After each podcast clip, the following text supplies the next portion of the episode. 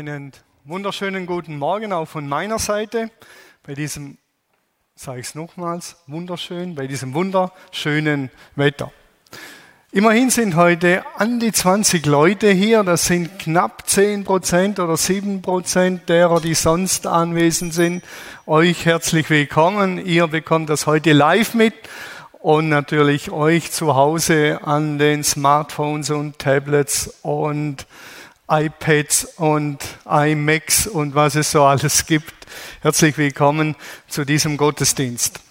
Äh, als Prediger, das heißt Daniel, mein Kollege und ich, haben wir uns entschieden, dieses Jahr entlang des Kirchenjahres ein bisschen intensiver zu gehen. Das heißt Karfreitag, Ostern und nächsten Sonntag ist ja dann Himmelfahrt. Daniel wird predigen und uns mit in den Himmel nehmen, wenigstens ein Stück weit.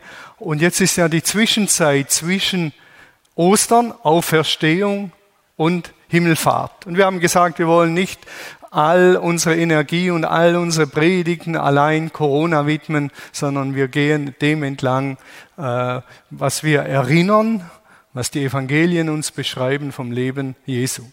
Und heute geht es um das Glück Domi hat den Titel leicht abgeändert. Äh, er hat gesagt, der Titel wäre, was wirklich glücklich macht. Ich bin einen Schritt weiter gegangen, denn der Titel heißt, vergiss das Glück.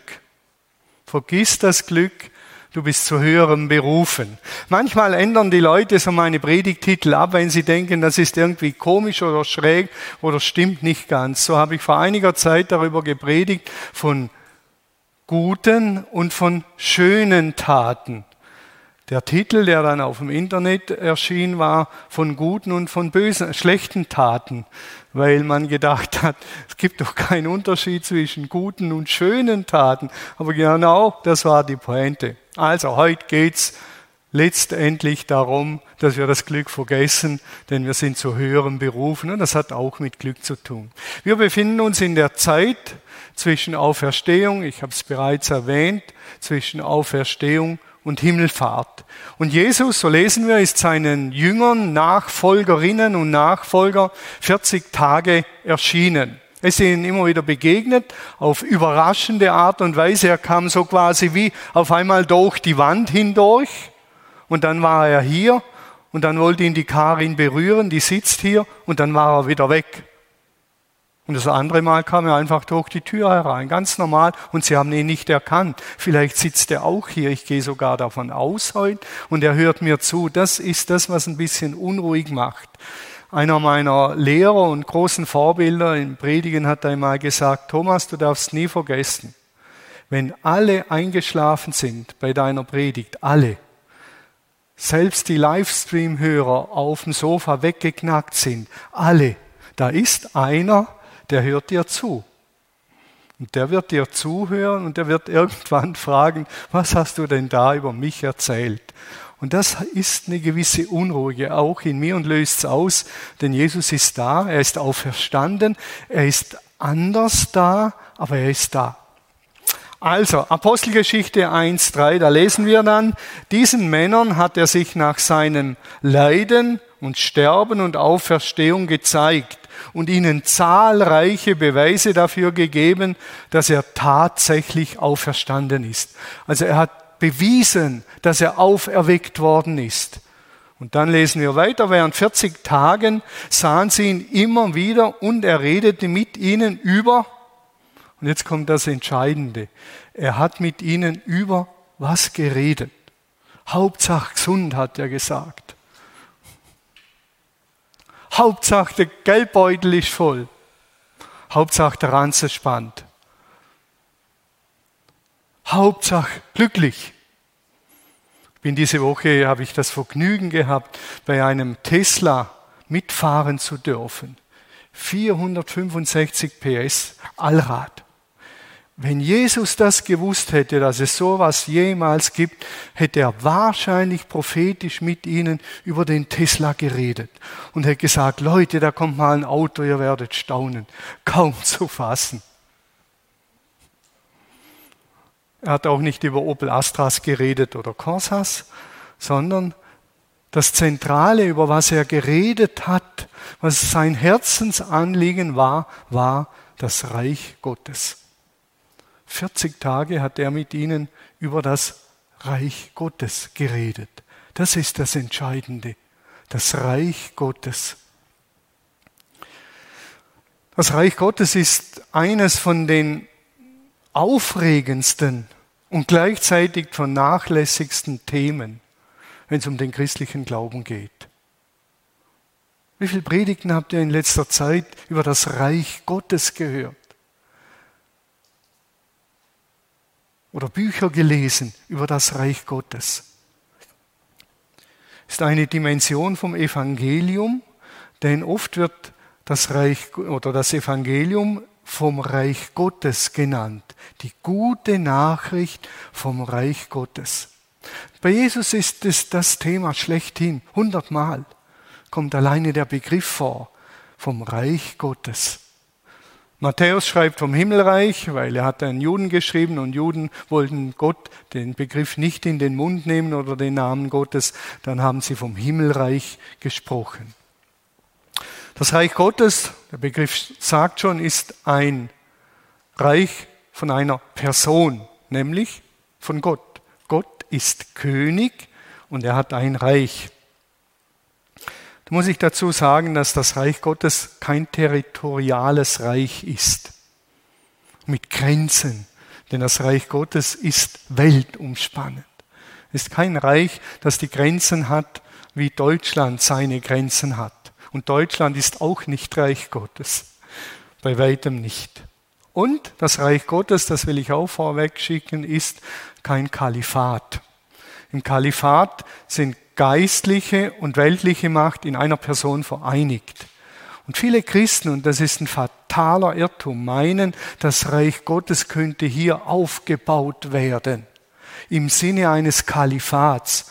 Weltliche und geistliche äh, Herrschaft in einer Hand. Und das ist fatal. Dann werden Andersgläubige verfolgt, dann werden sie eingesperrt, dann werden sie gequält und im christlichen Glauben sowieso ein Unding. Ich kann Liebe und Liebe Gottes nicht per Regierung verordnen. Was mache ich mit denen, die es dann nicht tun? Aus Liebe einsperren, aus Liebe töten. Und unsere Geschichte, auch die christliche Geschichte, ist leider voll von solchen schrecklichen, abartigen Ausrutschern. Das muss man wirklich so sagen. Also darum geht es nicht. Wenn ich vom Reich Gottes rede, rede ich nicht vom Gegenstück zum Kalifat, schon, aber ganz anders. Islam kennt das Kalifat, dass ein Kalif eben geistliche und weltliche Herrschaft ausübt über ein Territorium, das er natürlich ausbreiten will. Wenn wir vom Reich Gottes reden, davon reden, dass Gott König ist, dann müssen wir, und das tun wir selten, aber das müssen wir, und das tun wir heute, ganz an den Anfang zur Bibel gehen. Dort beginnt immer wieder alles. Und so wie es dort gedacht war, wird es irgendwann in Vollendung kommen, auch wenn es dazwischen äh, schreckliche Dinge gab. Und dort lesen wir ganz am Anfang, da sprach Gott, wir wollen Menschen schaffen nach unserem Bild, die uns ähnlich sind. Sie sollen herrschen über die Fische des Meeres und über die Vögel des Himmels und über das Vieh und über die ganze Erde. Und dort kommt der Grundgedanke vom Reich Gottes schon voll und ganz zur Entfaltung. Wir sind Imago Dei, zum Ebenbild Gottes geschaffen. Er, der König, wir sind diejenigen, die hier auf der Erde herrschen sollen. Und zwar in seinem Sinne. Das bedeutet dienend herrschen. Wir herrschen, indem wir dienen, damit das Leben aufblühen kann unserer Mitmenschen. Da braucht es manchmal klare Richtungen, aber das soll dem Wohl der Menschen und dem Wohl aller dienen. Wir herrschen nicht, um zu unterdrücken und klein zu halten, damit wir selber groß werden, sondern wir dienen und das braucht viel, viel mehr Mut als zu herrschen. Dann sind wir berufen, die Erde zu gestalten und zu pflegen. Auch das gehört dazu. Dazu sind wir berufen, die Erde zu gestalten und zu pflegen. Was wir daraus gemacht haben, muss ich, glaube ich, nicht allzu viel dazu sagen. Und wir sollen Vielfalt und Wachstum auf diese Erde bringen, vermehren und Vielfalt von Pflanzen und Tieren, alles soll gedeihen. Das ist unser Auftrag, unsere Berufung unter dem König Gott. Gott ist König und er herrscht in dem Sinn, dass er will, dass unser Leben gelingt und dass unsere Berufung gelingt.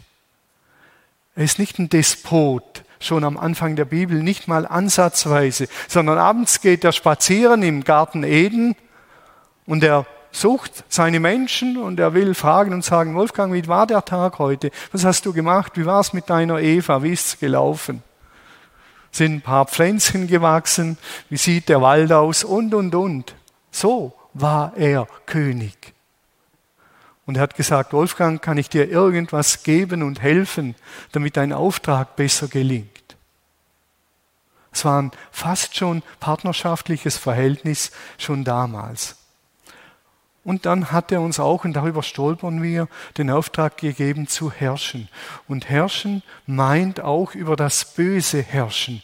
Denn unverhofft, unverhofft kam das Böse im dritten Kapitel in die Welt. Woher auch immer, darüber sollten wir gar nicht spekulieren. Das ist sinnlos. Aber es war da. Auf einmal war es da. Und der Mensch hat Autorität über das Böse bekommen paar Kapitel weiter sagt Gott zu Kain, das Böse lauert vor der Tür, du aber herrsche über das Böse. Du hast die Vollmacht, die Autorität bekommen, darüber zu herrschen. Also wir sollen dienend herrschen, einander, und wir sollen aber auch über das Böse herrschen. Und die Autorität, die wir empfangen haben, sollen wir in Anspruch nehmen. Dazu sind wir berufen. Vielleicht ist euch schon aufgefallen, dass in den ersten Kapiteln vor dem Sündenfall gab es keine Gebote. Da gab es kein Gebot, du sollst nicht Ehe brechen. Da gab es kein Gebot, du sollst nicht lügen. Das gab es alles nicht. Denn der Mensch ist zusammen und war zusammen mit Gott. Das Gebot, die Ordnung, der Ehe geht daraufhin zurück als Stiftung Gottes, die dann natürlich den Auftrag bekam, man soll eine Ehe nicht scheiden. Aber sonst war klar, wir leben in Verbindung und Beziehung mit Gott und das ist gut und das genügt. Und dazu sind wir berufen, aus der Beziehung zu Gott zu leben. Die Folge ist Glück. Die Folge eines Lebens mit Gott ist Glück. Und wir suchen das Glück und es entzieht sich uns. Viktor Frankl, der Begründer der Logotherapie, hat gesagt, Glück können wir nur als Begleitprodukt im Leben erleben und empfangen. Wer es sucht, dem entzieht es sich. Wer das Glück in einer Ehe sucht, und wenn die Ehe scheitert, was ist dann? Unglücklich. Wer das Glück in der Gesundheit sucht, früher oder später wird er krank, ist unglücklich. Aber wenn wir unseren Auftrag leben, aus der Beziehung zu Gott zu leben, dann ist Glück eine Folgeerscheinung, ein Folgeprodukt. Wir haben, da muss ich nicht dazu äh, viel sagen, leider diese Berufung völlig, völlig in den Sand gesetzt. Statt gestalten und pflegen haben wir die Erde ausgebeutet. Die Folgen tragen wir jetzt. Statt dienen zu herrschen, haben wir unterdrückt getötet, ermordet, das Schwächere ausgelöscht. Statt uns zu vermehren und die Vielfalt zu bringen, ist Monokultur entstanden und Maßlosigkeit. Und, und das ist das Tragischste, Himmel und Erde. Himmel und Erde haben sich wie getrennt. Da geht ein Riss durch durch die gute Schöpfung Gottes, die Erde und den Himmel, in Anführungszeichen, den Himmel. Daniel wird nächsten Sonntag ein paar Dinge mehr dazu sagen. Ich gehe mal davon aus. Das ist der Ist-Zustand. Und das war er über Jahrtausende. Und vor 2000 Jahren ist Jesus gekommen und dann hat er gesagt, das Reich Gottes ist nahe herbeigekommen. Quasi wie in Reichweite. Man kann es berühren. Es ist in Reichweite gekommen. Man kann es berühren und sogar ertasten. Und dann sagt er, kehrt um, kehrt um, ruft er den Menschen zu, das Reich Gottes ist nahe gekommen. Mit anderen Worten sagt er, das Reich Gottes ist so nahe gekommen, dass ihr wieder in eure ursprüngliche Berufung zurückkehren könnt. Ihr könnt wieder beginnen, die Erde zu bebauen, zu bewahren. Ihr könnt wieder beginnen, dienend einander zu herrschen. Ihr könnt wieder noch stärker und klarer das Böse in seine Schranken verweisen und ihr könnt wieder Vielfalt auf diese Erde bringen. Das Reich Gottes ist nahe gekommen. Ihr könnt wieder zurück in eure Berufung kommen. Verrückt. Dort, ganz am Anfang der Bibel, beginnt das Reich Gottes. Das Paradies, das wir verspielt haben. Und Jesus sagt, ich bin gekommen, damit das Reich Gottes wieder und ihr eure Berufung findet und das Reich Gottes gelebt werden kann. Durch seinen Tod, durch sein Leben, durch seinen Tod am Kreuz und seine Auferstehung ist das wieder möglich. Ich weiß, das klingt abstrakt und abgedreht und theoretisch. Aber dadurch ist der Riss zwischen Himmel und Erde, und das ist eine tiefgeistliche Dimension, die kann man nicht so einfach beschreiben, zumindest ich nicht. Ich kann es nur erahnen. Ist dieser Riss wieder wie gekittet worden. Himmel und Erde rücken wieder zusammen durch Jesus. Johannesevangelium gibt es das Bild von der Himmelsleiter. Der Himmel ist durch Jesus geöffnet worden. Wir können wieder in unsere Berufung zurück, die Erde bebauen, bewahren, dienen im Sinne Gottes herrschen und die Erde bewohnen im Frieden mit vielen Kindern. Ist möglich, sagt Jesus. Ab jetzt ist es wieder möglich. Und zwischendrin war eine große dunkle Zeit, das könnte man so sagen. Und jeder von uns weiß und spürt das heute, wir brauchen Rettung aus diesen Schicksalszusammenhängen.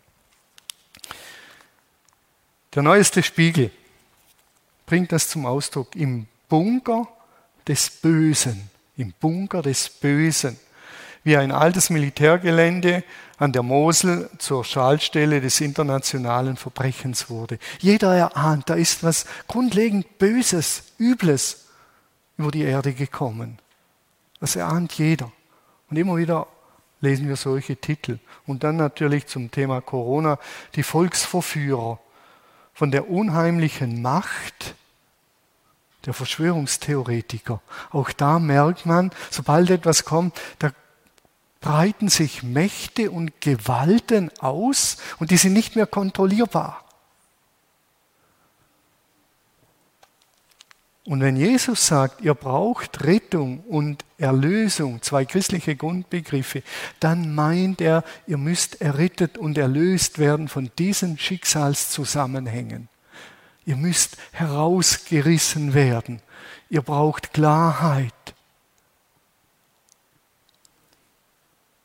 Und das ist durch sein Tod am Kreuz und seine Auferstehung, das gehört zusammen, sein Leben, sein Tod, seine Auferstehung und Himmelfahrt geschehen, dass wir gerettet werden. Wir können wieder anders leben. Wir sind nicht mehr Opfer dieser Schicksalszusammenhänge. Wir sind nicht mehr Opfer. Das ist die gute Nachricht.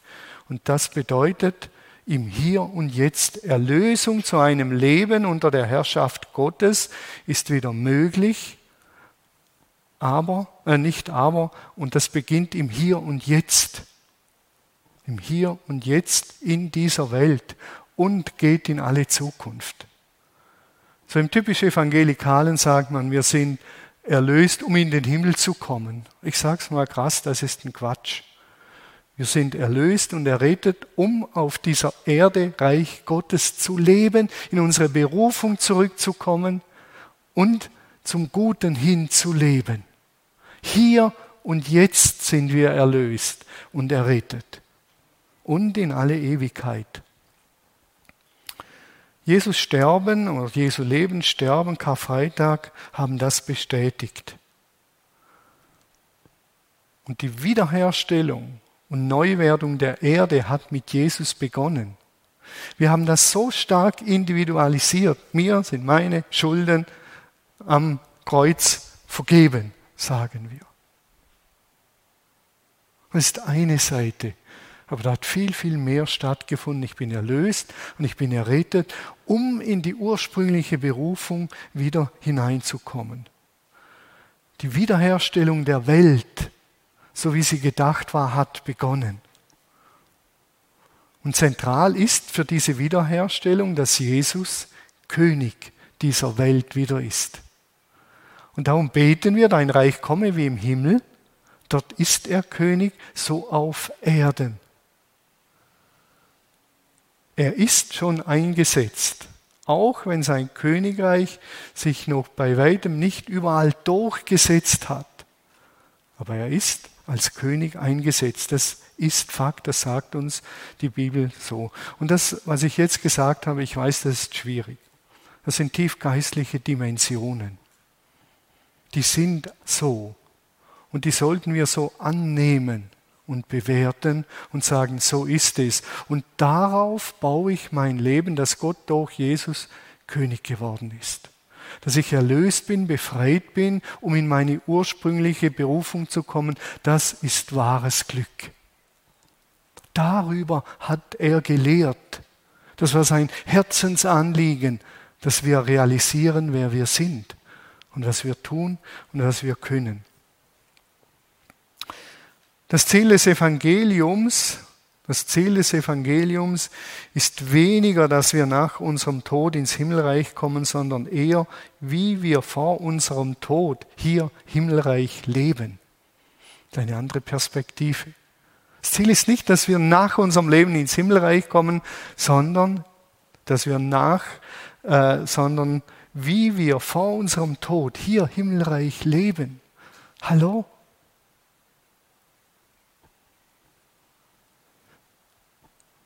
Jetzt könnt ihr zu Hause einen Sekt knallen lassen, Sektkorken und sagen, wir beginnen himmelreich zu leben hier, jetzt. Wir müssen nicht zu Hause sitzen und Däumchen drehen, warten, bis wir sterben und in den Himmel kommen, sondern es hat hier begonnen.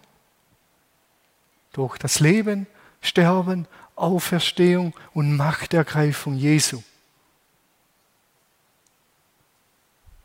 Das ist eine ganz andere Denkweise. Wir bekommen Anteil an dieser neuen Schöpfung durch Christus und seinen Geist. Paulus sagt es im Korintherbrief ganz einfach so. Gehört also jemand zu Christus, dann ist er ein neuer Mensch. Gehört jemand zu Christus, ist er ein neuer Mensch. Was vorher war, ist vergangen. Etwas völlig Neues hat begonnen. Neuer Mensch, Neues hat begonnen durch den Heiligen Geist. Ihr könnt anders. Ihr könnt als Bürger des Himmels hier auf der Erde jetzt leben, wenn auch zeichenhaft, wenn auch gebrochen. Aber da hat was völlig Neues begonnen. Und das finde ich genial. Ich finde das krass.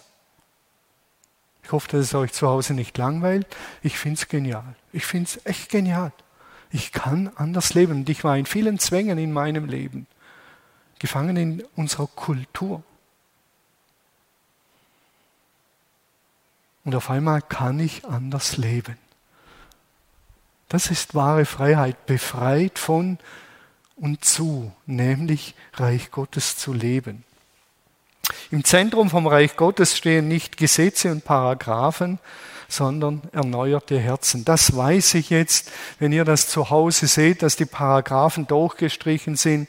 Da werden einige Fromme wahrscheinlich jetzt aussteigen aus dem Livestream oder wild werden, weil das ist ganz heikel und ganz gefährlich. Da sind die Pharisäer wild geworden, wenn Jesus die Liebe über alles gestellt hat. Das Zentrum sind erneuerte Herzen. Und deshalb, wir sind wieder beim Kalifat, es gibt keine Verordnung für einen christlichen Staat. Ich kann neue Herzen nicht verordnen. Ich kann nicht sagen, Karin, so jetzt verordne ich dir ein neues Herz, geh zu deinem Hausarzt, der haut das alte raus, pflanzt ein neues ein. Um das geht's nicht sondern dass der Mensch neu wird. Die Werte werde ich nachher gleich noch sagen. Das zeichnet das Reich Gottes aus und so breitet sich das Reich Gottes aus, nicht durch neue Gesetze und Paragraphen, sondern erneuerte Herzen. Erneuerte Menschen, die ihre ursprüngliche Berufung gefunden haben. Zurück zum Anfang. Das Gesetz des Reiches Gottes oder des erneuerten Herzens ist heruntergebrochen, ganz einfach gesagt. Liebe, Liebe, Liebe, wie Gott sie in Jesus vorgelebt hat. Jesus sagt, ich gebe euch ein neues Gebot. Und das neue Gebot ist, ihr sollt einander lieben, wie ich euch geliebt habe. Und dann sagt Paulus, diese Liebe Gottes ist ausgegossen in eure Herzen durch den Heiligen Geist. Wer sich auf den Weg macht, umkehrt und sagt, Jesus, ich war auf dem Holzweg und ich habe meine ursprüngliche Berufung versaubeutelt, ganz ehrlich und offen gesagt. Ich habe ungut geherrscht, ich habe die Erde ausgebeutet, meine Mitmenschen und ich brauche Vergebung, Erlösung und Errettung und Neuwerdung. Und dann wird im Himmel ein Riesenfest sein. Und Gott sagt, Halleluja, super geniale Entscheidung, Uwe Kosidowski. Die beste Entscheidung deines Lebens. Jetzt beginnt wahres Glück. Es wird nicht immer einfach, aber du hast, gehst zurück in deine ursprüngliche Berufung. Und das wichtigste Gebot, liebt einander, wie ich euch geliebt habe. Jesus wurde ja gefragt, was das wichtigste Gebot ist, und da hat er nicht sauber geantwortet. Er wurde nach dem wichtigsten Gebot gefragt, und wie hat er geantwortet? Mit zwei Geboten. Und die haben es nicht mal gemerkt. Du sollst Gott, deinen Herrn lieben von ganzem Herzen und deinen Nächsten wie dich selbst. Zwei. Gebote. Und das hat er in diesem ganzen Zusammenhang Reich Gottes bewusst gemacht. Denn Gottes Liebe ohne Menschenliebe kann fatal sein. Gottes Liebe ohne Menschenliebe führt dazu, dass vor lauter Gottesliebe Menschen getötet werden. Gottes Liebe ohne Menschenliebe kann dazu führen, dass Menschen gequält werden. Deshalb gehört das unauflöslich zusammen. Und die Menschenliebe ohne Gottesliebe kann zur Affenliebe verkommen. Das Wesentliche fehlt, das Verschenken. Es braucht beides. Das ist pointiert Reich Gottes Ordnung. Ihr sollt einander lieben, wie ich euch geliebt habe. Oder das Doppelgebot der Liebe. Und das Reich Gottes, sagt Jesus, ist in euch, es existiert in euren Herzen, im einzelnen Menschen und findet Ausdruck in der Beziehung zueinander. Von Gott empfangen. Und der Ausdruck der Gottesliebe ist, dass wir Gott lieben, im Lobpreis zum Beispiel nachher, und indem wir einander lieben. Die Martina lächelt mich so freundlich an, das fasse ich jetzt als Liebe auf, dass sie mich im wirklichen Jesus-Sinne liebt und ich sie. Ja. Liebe ist immer persönlich, Reich Gottes ist persönlich, aber bleibt nicht privat. Und dort, wo das gelebt wird, ist die Gemeinde. In der Gemeinde ist ein Zentrum, wo Reich Gottes eingeübt wird. Gemeinde ist ein Zentrum, wo Reich Gottes erlebbar wird. Deshalb heißt es ja bei uns, unser Slogan, die Liebe Gottes erleben. Hier erlebt man Liebe Gottes, dadurch Reich Gottes und wird befähigt, das Reich Gottes in die Nachbarschaft, an den Arbeitsplatz, zu den Kollegen zu tragen, indem wir hier zur Liebe ausgerüstet werden und sie dort leben, geschieht dort Reich Gottes. Und Gottes Gedanken breiten sich aus. Was die Gemeinde auszeichnet, ist eben diese Liebe, Einheit, an der Einheit soll die Welt erkennen, an der Liebe und Heiligkeit. Heiligkeit meint nicht ein hundertprozentig perfektes moralisches Leben, sondern Heiligkeit ist ein Zugehörigkeitsbegriff. Wir gehören unserem König Jesus. Dem gehören wir. Dem gehören wir.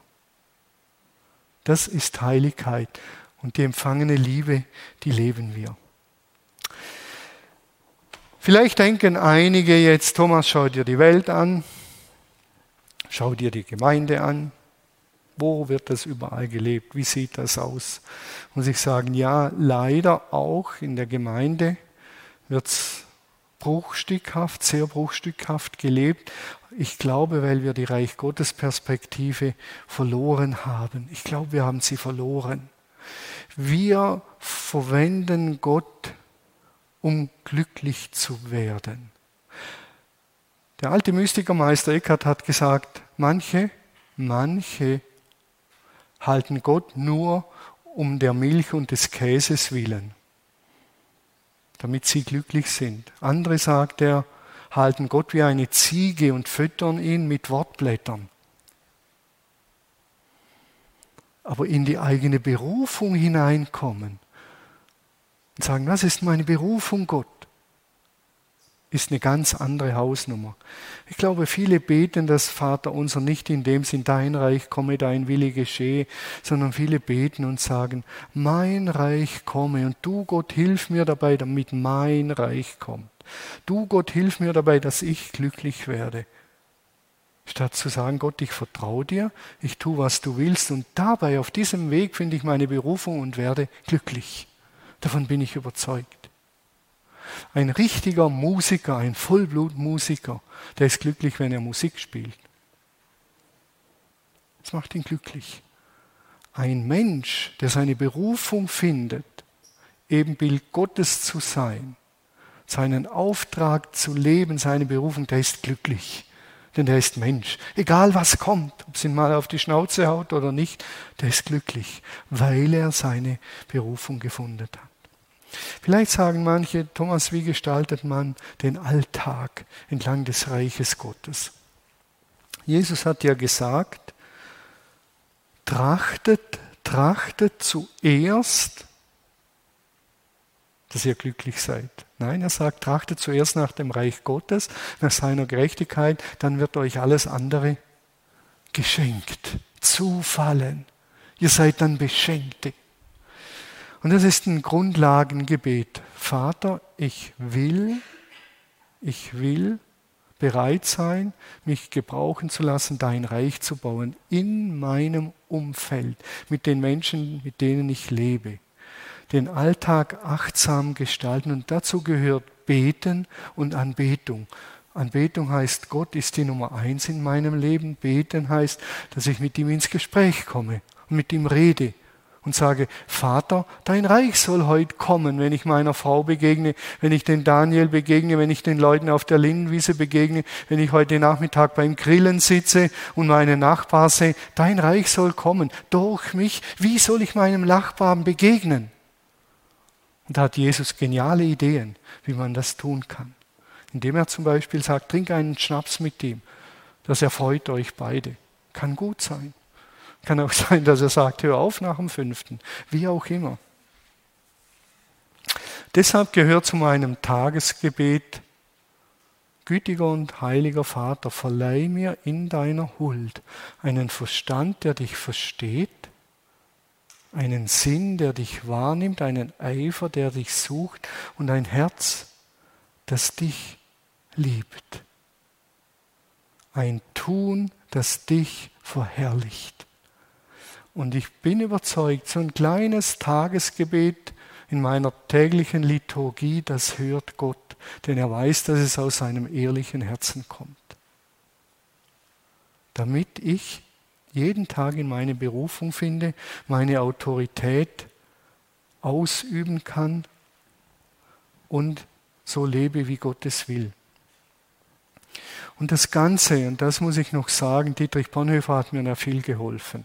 Dietrich Bonhoeffer sagt, wir müssen in einer demütigen Siegesgewissheit unser Leben führen, denn wir sind dazu berufen zu herrschen, im positiven Sinn dienen und das Böse abzuwehren. Aber die Versuchung sagt, er soll uns in demütiger Siegesgewissheit antreffen.